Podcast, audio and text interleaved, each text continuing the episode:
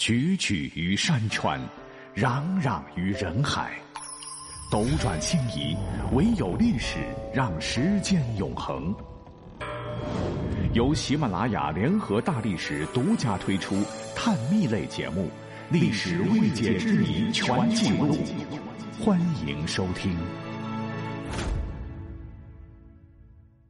随着天下霸唱的《鬼吹灯》被搬上荧屏后，关于精绝古城的消息越来越多，声音不同，说法不一，有相当一部分是完全否定它的存在，说小说嘛，纯属架空瞎掰。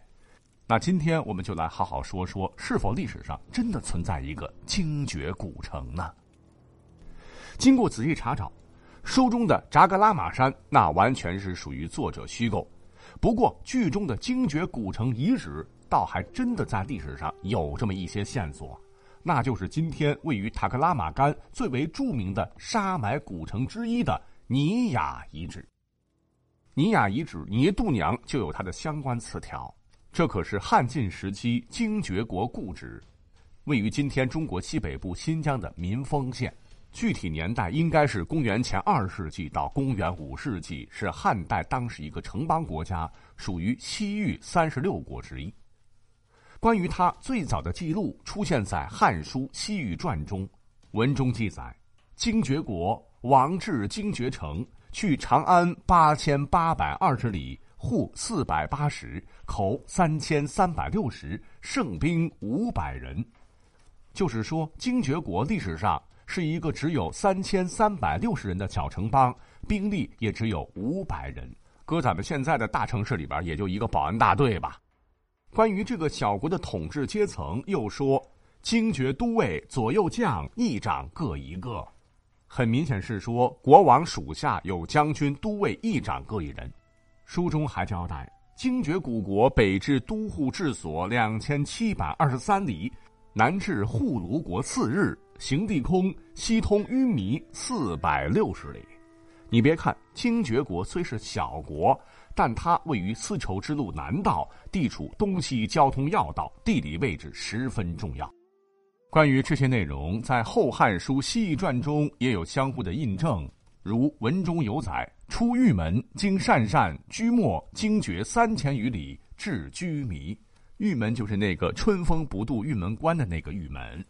东汉后期，中原军阀混战，东汉王朝无力经营西域，西域诸国开始大兼并，精绝国被日益强大的鄯善国征服，精绝成为鄯善统治下的一个州。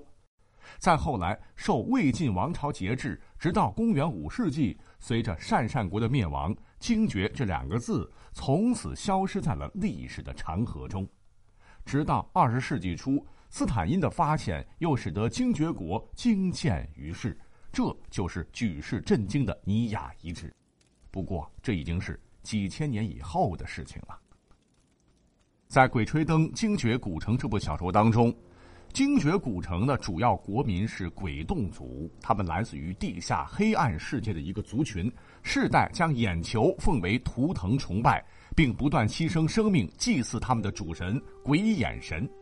身为鬼眼神使者的绝精，啊不，应该是精绝女王，成为整个精绝王国的最高统治者，手上握有无上权力。魔国的宗教认为，每一代鬼母都是转生在世，从不能以面目示人，永远都要遮挡着脸部，因为他们的眼睛可以打通另一个世界，以丑的话，可能到另一个时空去了。传说精绝女王继位之时，为获得力量，与鬼眼神制定的契约，将自己的双眼奉献出来，换取无边法力，并获得雷尊的臣服。可是，无论精绝女王力量如何强大，依然逃脱不了生命的轮回。由于滥用鬼眼神赐予的神力，在女王再次转世之后，被鬼洞族统治的周边小国揭竿而起，誓要一灭鬼洞全族。总之，跟历史上的史料记载不一样。统治精绝王国的是谁也没有见过他的脸的精绝女王。他们这个民族用的文字叫鬼洞文。哈，小说写的很精彩哈，但是在历史上，到底有没有疑似外星人的精绝女王呢？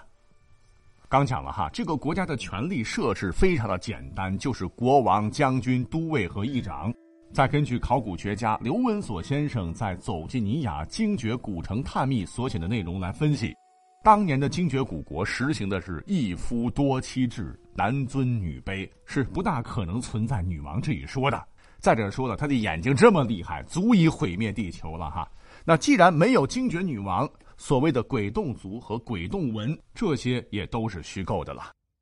但让后人无限感慨的是。如同鄯善国和古楼兰一样，历史上的精绝古国最终埋没于滚滚黄沙之中。据史料记载，在唐代有一位高僧唤作玄奘，在其著有的《大唐西域记》里边有明确记载，说东入沙溪，沙洲行两百余里至泥壤城，周三四里在大泽中，泽地湿热，难以旅舍，芦苇茂密，无复途径。字写的少，但是信息量很大。当时的尼雅古城附近，那可是一片绿洲，是有湖有鱼有芦苇，厚厚的芦苇荡，一眼望不到边，让人找不到出路。那么，为什么曾经璀璨的绿洲，现在变成了死亡的废墟呢？到现在，史学家也是争论不休。到目前为止，最可能的答案是，当时的古人不懂得尊重自然，肆意砍伐树木，破坏生态环境。以至于水源枯竭、风沙肆虐、绿洲消失，这都是大自然的报复。